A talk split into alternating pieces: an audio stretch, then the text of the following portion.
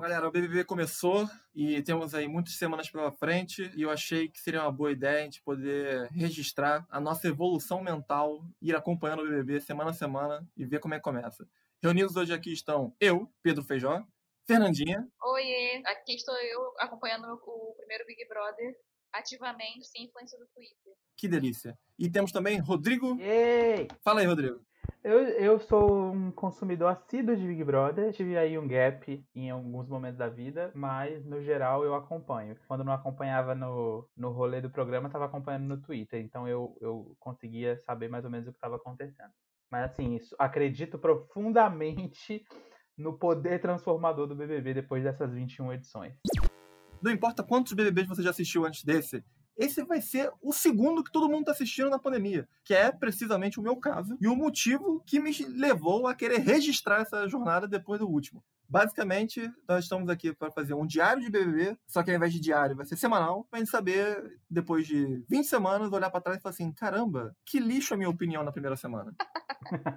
Falando em opinião, pessoal, vamos lá. Primeiras impressões. Estamos aqui no meio da primeira semana de BBB. Está rolando a primeira festa nesse exato momento. Não teve paredão ainda, mas já teve cobra no, no mural. E aí, o que vocês acharam? Fernandinha, começa aí você. Bom, né? Eu primeiro que eu já achei que hoje ia ter um paredão, né? Senão que eu não estou tão por dentro assim do programa. mas tá, as pessoas estão me ajudando aqui e dando o, o roteiro do que acontece, né? Agora teve a festa, que sábado é o anjo, domingo é formação de paredão, terça sai alguém do programa, né? Esse é o primeiro Big Brother que eu tô assistindo mesmo. E assim, eu tô achando que o Big Brother durante a pandemia ele tá sendo muito influenciado pelo primeiro, né? Porque uhum. eu acho que a galera tá entrando já muito emocionada. Eu acho, inclusive, que ninguém saiu normal da pandemia, né? Eu acho que o Big Brother tá virando um espelho de como a gente vai sair de, desse, dessa situação toda. Porque só essa, esse episódio de hoje, por exemplo, que o pessoal foi se apresentar e tava todo mundo muito emocionado, muito chorando por qualquer coisa. Eu achei aquilo ali é uma, uma um afloramento de emoções é, que as pessoas ainda não estão muito bem muito preparadas, sabe, para passar quando saindo de casa, saindo do, do isolamento, tendo que interagir com outras pessoas depois desse período aí difícil que a gente tem passado. Pelo menos é um pouco assim, uma, uma reflexão que eu tive vendo o, o, episódio de hoje, né? É, eu achei interessante essa questão da pandemia mesmo, porque eu não tinha pensado nisso. Loucura, né? Porque a gente vive com a pandemia o tempo inteiro, mas eu não tinha associado a pandemia ao Big Brother e que as pessoas realmente estavam ali num pós momento em que a gente não sabia porra nenhuma que ia acontecer. Não que a gente saiba agora, né? Agora a gente sabe quase nada também. Uh, o tempo passou, a gente acaba se acostumando com essa nova vida que está existindo. É, esse vai ser o primeiro BBB gravado após o início da pandemia. Sim. Porque o último, ele foi durante, mas ele começou antes, e tanto que eles tiveram naquele momento lá de avisar para o público que estava lá dentro que, olha, gente, tá rolando um negócio aqui fora, meio chato, né? Não, e aquele momento foi muito, aquele momento foi muito forte, eu acho, sabe? Tipo, eu acho que o BBB, e aí falando do BBB, BBB em geral, o BBB tem essa, essa, essa potência porque muita gente assiste e tem os momentos, se você for pensar na história do BBB ao longo das edições, muito marcados por discussões que, que moldaram a sociedade brasileira depois, assim. Pula pelado, anda de sunga branca! Anda de sunga branca molhada!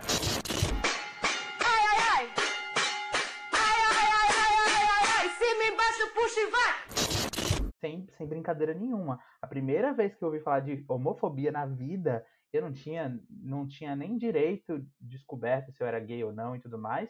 A primeira vez que eu ouvi falar de preconceito contra homossexuais de uma forma tão direta e tão didática foi no Big Brother Brasil. Qual edição teve isso? Foi a quinta edição, é a do Jean, a da Grazi. E na primeira semana ele recebeu 300 votos de muita gente, sem muito motivo, assim, a galera combinou. Eu vou votar no Jean. Jean. Voto no Jean. Jean. Vou votar no Jean. E o Bial perguntou, Jean, por que você acha que você levou esses votos? Ele falou, ah, não sei. Eu acho que pela questão por eu ser gay, não. por eu... É, enfim, acho que, é que por isso. E aquilo virou a discussão do programa ao longo de todo o tempo. Tanto que o Jean sofreu com o estigma disso até depois do Big Brother, né? Por ter sido, ter tido essa imagem tão forte associada ao movimento LGBT, associada a, ao preconceito contra os homossexuais, e é uma pessoa que bateu de frente, que virou para o Brasil inteiro e falou: Acho que foi por isso. Programa de reality na TV aberta trazendo assuntos atuais. e- É, e o BBB tem momentos na história dele, nessas 21 edições, em que se discutiu, sim, muita coisa. Discutiu transfobia demais, é, racismo, machismo. Na última edição, o machismo foi a pauta. Na edição passada dá pra gente dividir em dois momentos, né? Porque no, no, no início houve aquela grande treta dos caras que foram machistas e por isso as mulheres foram eliminando o grupinho deles. Depois que a maioria dos caras desse grupinho foi eliminado, o tema mudou para o racismo contra o Babu. Sim, e contra a Uhum. Thelminha também, né? Thelminha sofreu muito racismo. Mas é isso, eu acho que se a gente for parar pra pensar, e tem esses momentos marcantes aí, por isso que eu acho muito. Mas assim, em relação a essa edição especificamente, a minha primeira impressão é, tá todo mundo, como a Fernandinha falou, muito emocionado, todo mundo muito preocupado em que imagem vai passar, o que sinceramente, por mais que seja uma coisa que não seja tão orgânica e tão natural, eu acho duas coisas. Não tem como, em 2021, tá todo mundo exposto à câmera o tempo inteiro, não tem como ser 100% orgânico e natural no, no Big Brother, principalmente considerando que metade deles são influenciadores digitais. Esse bando de gente aí do camarote. E as outras pessoas também. Tem gente na pipoca com mais de mil seguidores. Então, assim, é, tem isso, é inevitável. A gente fala com a câmera o tempo inteiro e não fica orgânico mesmo. A gente tem que se acostumar. Só das pessoas estarem se preocupando em dizer para os outros: olha, o meu posicionamento é esse não esse, para mim já, já tá ótimo. É melhor do que ser aquela pessoa no estilo dourado, por exemplo, que tava cagando e falava mal e, e era homofóbico de- declaradamente. É uma edição que já chega chegando, né? Porque o pessoal já chega mais ciente. Hiperconsciente de que tá sendo filmado. E acho que também vai muito da, da, da própria escolha do casting, né? Assim, eu, eu vendo, falando como uma pessoa que não acompanha o Big, Bro- Big Brother desde o início. assim, eu sempre via os episódios meio aleatórios, e aí, de uns anos pra cá, a grande discussão sempre, se, sempre se- tem se concentrado muito no Twitter, né? Se você for pensar nos, nos passados, tinha uma galera que era muito, muito parecida, assim, né? Nos gostos, no, no tipo Sim. No, nas ideias, então não, não rendia tanto essas discussões como a gente está vendo agora, né? Verdade. Eu não sei quando foi que, que isso começou a mudar, né? Fernandinha, eu vou admitir que nessa época aí eu nem prestava tanta atenção no BBB ao ponto de eu, de eu lembrar mais ou menos o que era o perfil das pessoas. Eu, como você, eu cheguei novo desse barco aí, e antes disso era uma coisa mais esporádica, meio, tá chegando no final, né, já tem cinco pessoas, né, aí bora ver aqui é a prova do líder. Eu só não chego, prestar atenção bem no final.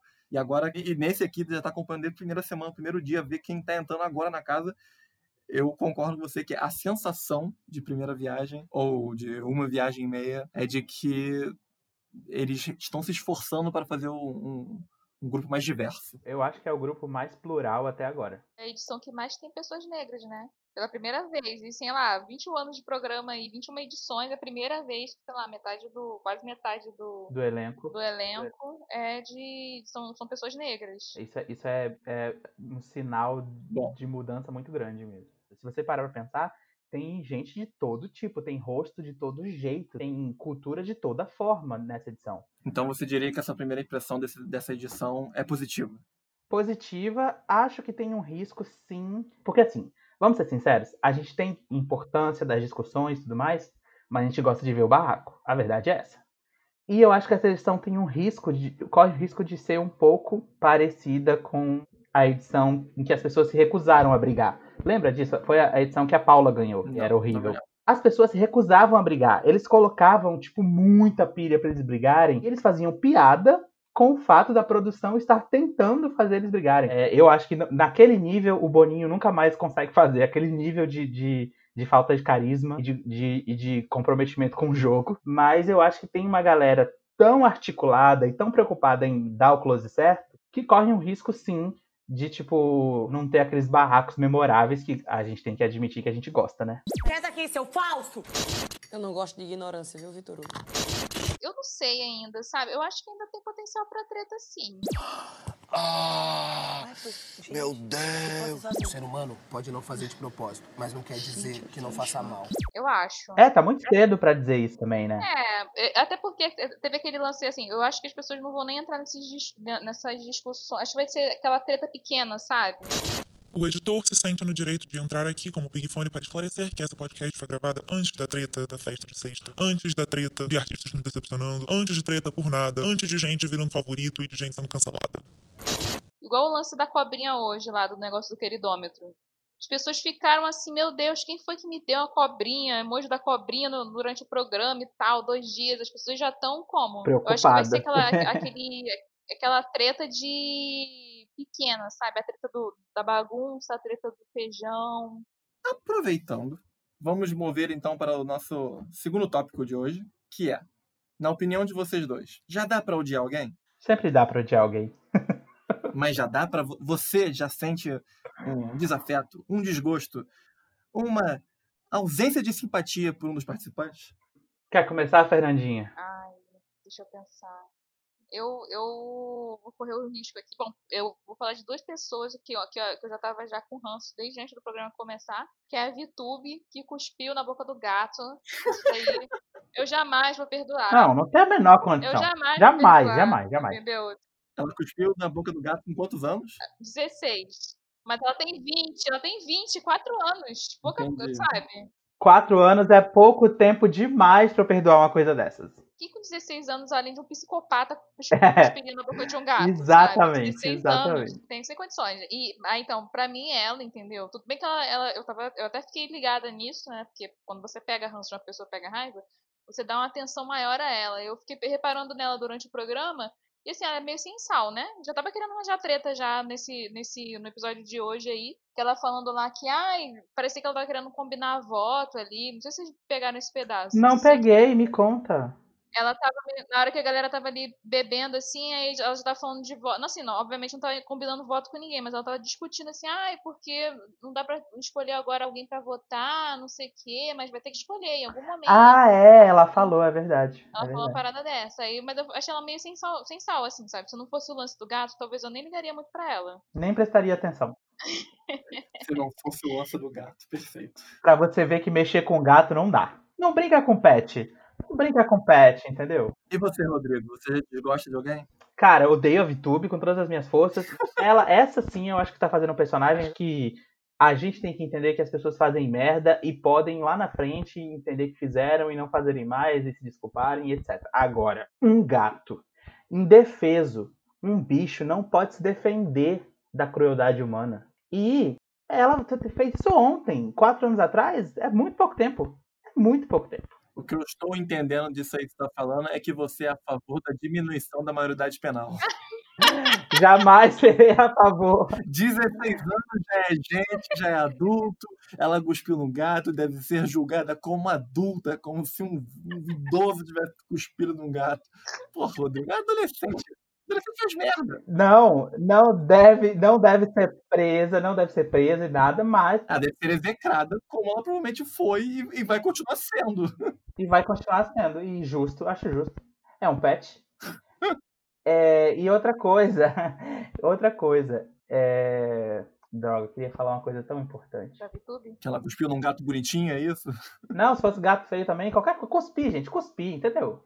A cuspida. Bom, entendi. Você não gosta dela e apenas dela, né? Não tem mais nenhum outro desafeto? Ah, eu tenho, eu, eu, eu tenho um pouquinho. Eu tenho também. Vai, quer falar, Rodrigo, primeiro? Vai, eu posso falar. A Juliette não é desafeto, eu acho ela engraçada, ela tem um potencial muito grande pra fazer a gente dar risada. Tem mesmo. Juliette é que tentou carcar o, o, o Com Fiuk lá. no dois início, né? segundos de Tentou, não, programa. está tentando ainda, né? Ainda tá tentando. Ah, é verdade, tem esse papo, né? Tá tentando É. com afinco. Aqui, já falou em filho. Ah, ela fala em tudo. Mas assim, não é que eu tenho ranço dela, não, mas eu acho que se ela insistir na narrativa, pode cansar bastante. Ela tem que focar na parte engraçada da coisa. Tipo hoje, que ela cantou um carninho em alma gêmea pra ele do nada. Foi muito engraçada essa parte. acho que se ela focar na parte engraçada, fica Ela bom. ganha, Mas se ela focar no Vitor Hugo, aí não rola. Olha, pessoalmente eu acho que eu, eu não desgosto ainda ou odeio ninguém. Inteiramente ainda ninguém. Porém, eu devo admitir que eu acho engraçado a figura do cara que tem um topete ao mesmo tempo que ele é calvo. É o Eu, agroboy. eu acho esse engraçado. o Agroboy. É, um- ah, ele é o É o agroboy. Agroboy. Né? Então, É, sim. ele, ele é uma pessoa que eu, eu olho assim, hum, botaria você no paredão, de graça. Só porque você é calvo e tem um topete. É o famoso careca cabeludo. Olha, por ser calvo não, porque eu não posso falar nada, mas eu colocaria ele no paredão, inclusive por preconceito, assim. Quando eu, eh, eu visse que era agroboy, eu ia falar que era por afinidade, mas é porque a gente tem um histórico, né, de agroboy sendo, sendo escroto na vida. Eu admito também que eu acho que tem um, um leve desgosto pela presença do Fiuk, Fiuk, sei lá, o filho da, da Glória Pires. Não é? que não é filha, né? Glória Pires é a mãe da Cleo Pires do Fiuk não. É a mãe da Cleo Pires do Fiuk Fiuk não. Da mulher lá. É da outra, da outra mulher do Fábio Júnior. De uma das mil. É isso aí.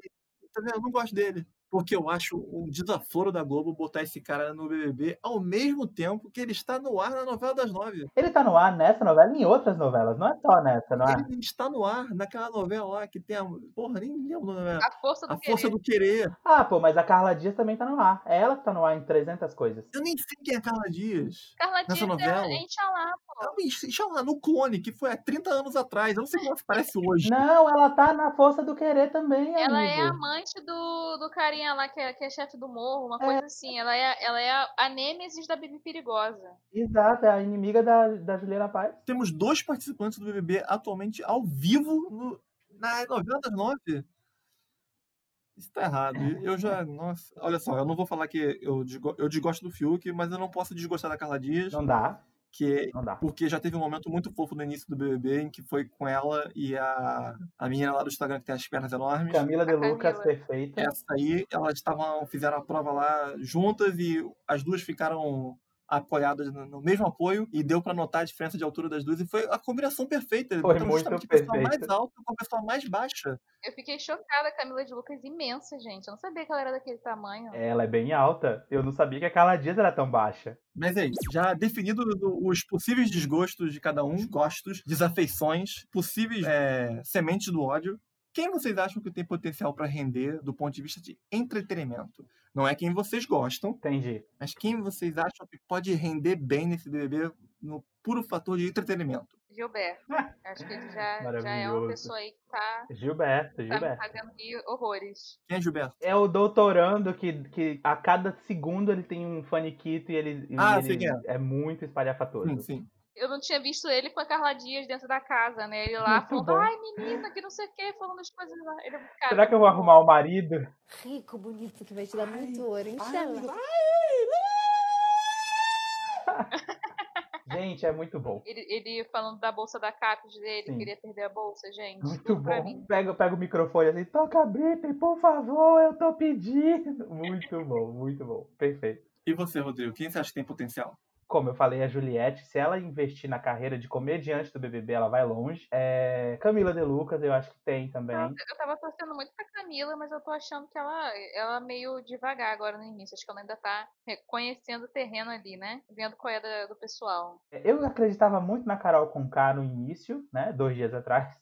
Mas hoje em dia já não sei. Mas acho que não sei se ela vai render tanta coisa. É, Eu vou ser sincero com vocês que eu acho que a pessoa que tem mais potencial de render entretenimento pra gente nessa edição, pelo menos nas próximas semanas imediatas a esse programa, é justamente a garota que tá perseguindo o Fiuk, a doida.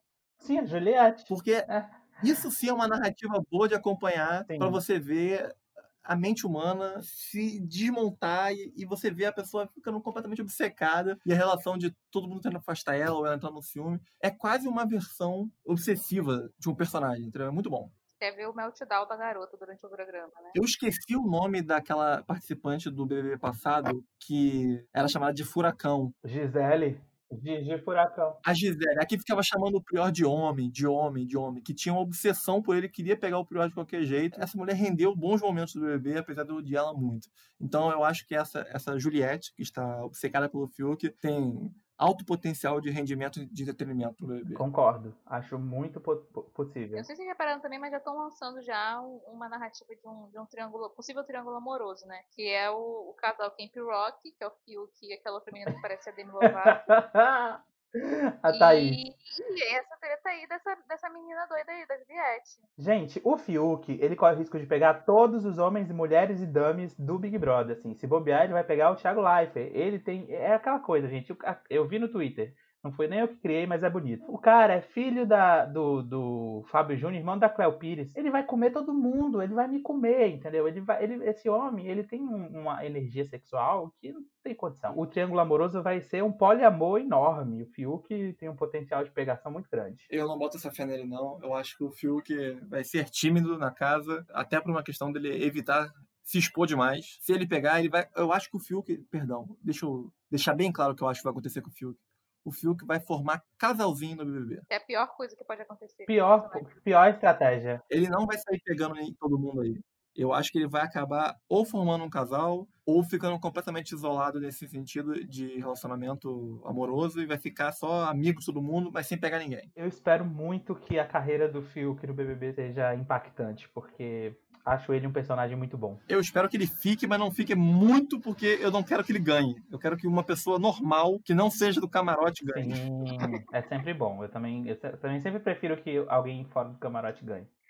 Gente, sabe o que a gente não falou que eu acho que também pode render um, um, um bom entretenimento? É o Projota. Projota, perfeito. Ele é muito maravilhoso, gente. Nada a declarar sobre o Projota. Ele ficou meio apagadinho nessa edição aí, mas no Twitter ele fez um mega um sucesso, né? E, e eu não sei se vocês já pararam no discurso dele também, aquela apresentação, aquela dinâmica de grupo do início do programa que eu achei. Me deu gatilho aquele eu detesto dinâmica de grupo, né? Mas ele tava falando, sabe o quê? De mudar a imagem dele. Sim, ele falou isso. Falando que ele queria ser- se humanizar mais, tá corrigindo o Naruto que ele, que ele deu no programa também. Sabe, acho que ele quer deixar de ser. Porque assim, quem era o Projota antes de entrar no Big Brother? Desculpa aí quem é fã e tal. Foi mal aí, galera. Não, o Projota, o Projota é muito, muito expressivo na música pop. Tanto que ele foi a pessoa que encerrou o Big Brother na edição passada. Ele foi a- o artista que fez o show. Ah, não sabia disso. É, verdade. Eu acho o Projota uma figura interessante do BBB, porém, hoje eu fiquei sabendo que ele entrou no BBB enquanto a filha dele estava prestes a fazer um ano de idade.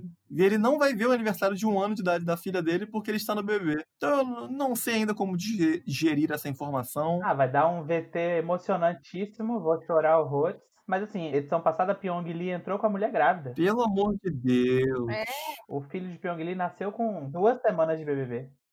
Deixa eu falar, aqu- aquela cena dele falando com, com o Lucas lá, o Lucas falando que ah, o rap salvou minha vida, eu achei isso muito bonito, gente. Muito bonito. Nessa, nessa parte eu fiquei emocionada, apesar de eu ter falado que o Projota não é muito representativo aí, não sei, mas aí quem sou eu, né? Mas aí, enfim, achei bonita essa parte aí, achei legal. Sim, Deve ser muito bom pra um artista ouvir alguém falar você salvou minha vida. Deve ser incrível. O, o próprio Lucas mesmo ter, ter a oportunidade de falar isso pra um cara com quem ele vai conviver durante os próximos três meses, né? Se tudo der certo. Se tudo der certo, Sim. doideira. Teve um momento que pra mim, eh, especificamente pra mim, foi muito bom, apesar de não ter irritado muito, que é o Lucas e a Thaís conversando sobre cáries. Não sei se vocês viram isso. Que a Não. Thaís, que é a Camp Rock, a Demi Lovato, ela é dentista. E aí o Lucas, interessadíssimo, ele foi perguntar pra ela sobre cárie, porque ele falou: "Ah, eu tive cárie, não sei o quê". Aí ela falou: "Ah, porque tem uma bactéria que meio que come o seu dente". E aí ele falou: "Ah, mas é só açúcar que causa bactéria? Tipo arroz, feijão, salgado não causa bactéria não?". E a garota, ela não soube explicar pra ele de jeito nenhum a parada de que carboidrato é açúcar. Ela não soube explicar. E aí ele ficava perguntando e ela, tipo, preocupadíssima, porque ela é dentista, e ela preocupadíssima em passar uma imagem de boa profissional, mas ela não conseguia explicar. Então, o arroz tem açúcar. E o feijão também. Eles são carboidratos? Carboidrato tem açúcar. Cara, não, mas ele- não, não, eles só viram açúcar. Gente, que burra. Para de me fazer pergunta assim. E no fim das contas, ela disse que, tipo, salgado não causa cárie. E, gente, causa. Causa cárie é não escovar os dentes. Ponto, acabou. E só pra esclarecer aqui, ela não conseguiu explicar pra ele que carboidrato era açúcar. E ela é dentista. Perfeito isso, cara. Sério, perfeito. Foi muito bom esse momento. Nós vamos falar agora sobre a primeira treta real que rolou aqui no BBB. Fernandinha, o que você tem a dizer sobre? Poderia nos dar os detalhes do que aconteceu? Me ajuda aí, Rodrigo. Vou começar falando. Parece que teve um, mer um merchan da Avon, né, no programa. E aí rolou uma proposta ali no meio da, da galera vendo as maquiagens e tal, de que as meninas poderiam maquiar os rapazes durante o programa, né? E aí, beleza. O pessoal se maquiou e tal, super legal. Só que logo depois da maquiagem, o pessoal começou a performar um jeito meio afeminado, assim, né? E aí, uma das participantes, que é a Lumena, né? Ela chegou com um ponto que é, é importante falar, né? Do deboche da figura feminina, principalmente quando você fala da questão da, da, da transexualidade, né? Que foi a questão que ela levantou lá, que ela, o, pelo que ela falou, ela se sentiu, ela se sentiu impactada pela forma como as pessoas estavam ali performando durante o programa. Mencionou também como a- que aquilo ali, na verdade, colabora de uma certa forma para menosprezar a identidade de pessoas trans. Eu expliquei certo a treta, gente? Explicou. Querem acrescentar mais alguma coisa? Eu só quero opinar. Eu acho que o fato de termos discutido isso, de ter passado na televisão a, a garota falando, aquele discurso dela, da Lumena, falando que conhece gente que saiu na rua montado para comprar um pão para fazer mercado e voltou agredido, espancado, é excepcional isso acontecer. Eu acho incrível esses momentos em que o reality, que era só pra gente é, pensar em besteira, joga isso na nossa cara. Agora, eu tenho uma opinião um pouco impopular, talvez, em relação a isso. Porque a gente tem que é, entender que a cultura drag é uma coisa e a cultura trans é outra. Claro que em vários momentos elas se intercalam. Agora, é, na cultura drag, existe o hábito de você montar uma pessoa e aí independe se ela é hétero, se ela é mulher cis, se ela é homem cis e tudo mais, é, é montar uma pessoa e fazer essas brincadeiras. A gente vê isso no RuPaul's, por exemplo, desde sempre. Tem inclusive uma edição especial do RuPaul's no Netflix que foi exatamente isso. Pegaram três atores celebridades, alguns héteros, acho que só um era gay, mas todos cis, para serem montados como drag. Isso faz parte da cultura drag, faz parte. E ali o que eu vi foi muito mais uma valorização da cultura drag. Entendo que a, a, as pessoas podem se ofender, porque a, a Lumena falou perfeitamente, cada um sente a dor de um jeito. Mas eu não vi aquilo como uma, uma associação de pessoas trans, entendeu?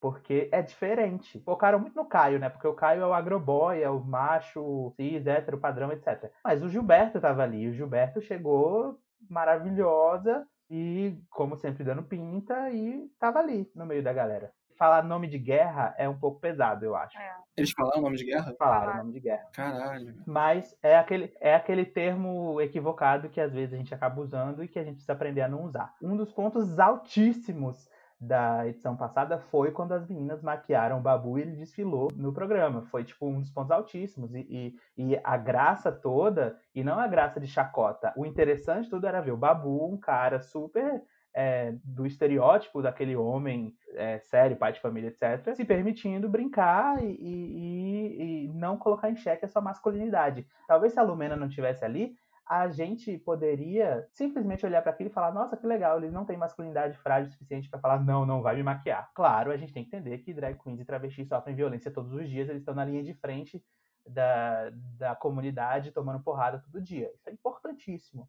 Mas eu não vi ali de uma forma tão doída, mas isso sou é, eu. Cara, não, agora que você falou isso, de que se, ah, se não tivesse o comentário dela, talvez a gente não tivesse visto dessa forma, eu dou razão para você, sim, concordo. Talvez a gente não tivesse nem tocado nesse assunto se não fosse essa pontuação dela, que eu acho que foi importante é, ela ter trazido isso de certa forma. O que eu achei curioso foi o fato de que na, na novela que está sendo reprisada, que tem a Carla Dias, tem um filme de novo, e tem um personagem trans, apesar da representação ser super esquisita e tal, vi muita gente falando mal. A gente vê o, no, na novela, galera, a família brasileira, né? Porque a gente está falando também a gente tem que ver também que, como você falou no início do programa, Rodrigo, uhum. é, muita gente assiste o BBB, né? Então a pessoa tá vendo o programa lá com a representação de um, de um personagem trans, e aí chega a ter essa discussão do Big Brother, sabe? É, é legal ela ter colocado essa perspectiva também da violência, porque eu fiquei pensando muito sobre isso, sobre o quanto a gente não tem pessoas trans é, nos nossos círculos de amizade, de convivência, né? Uhum.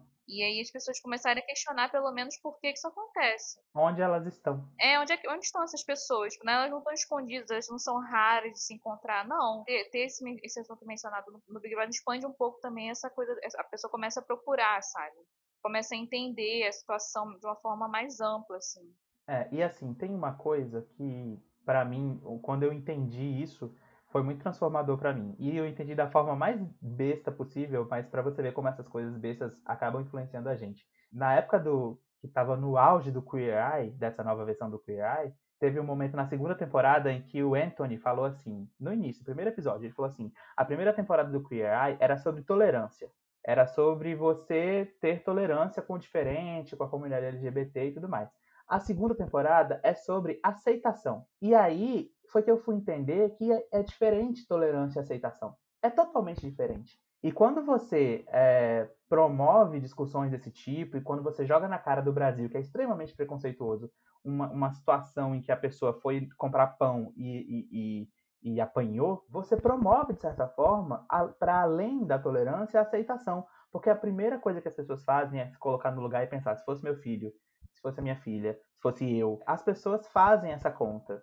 As pessoas não são é, Claro, sempre tem as portas e as pessoas que são extremamente intolerantes e que sempre vai existir. Mas eu acredito muito que você acaba colocando ali uma coisinha que ao longo do tempo vai, vai sendo transformado. Pessoas, então, para a primeira semana de BBB, podemos dizer que esse é um registro válido, nossas primeiras impressões e, principalmente, que a gente espera que renda alguma coisa para o nosso entretenimento. Porque nessa edição, um ano depois da pandemia, ainda durante a pandemia, esse entretenimento precisa salvar a gente do desgraçamento que é a vida real. Então, vamos esperar que na próxima semana a gente já tenha mais coisa para falar, mais pessoas para desgostar. Sim, afinal, movidos ao, pela força do ódio. É isso. Ansioso pelo Big Fone, eu quero mais Big Fone. Manda mais. Até mais. Boa noite. Tchau. Oferecimento Coreton. A Solan.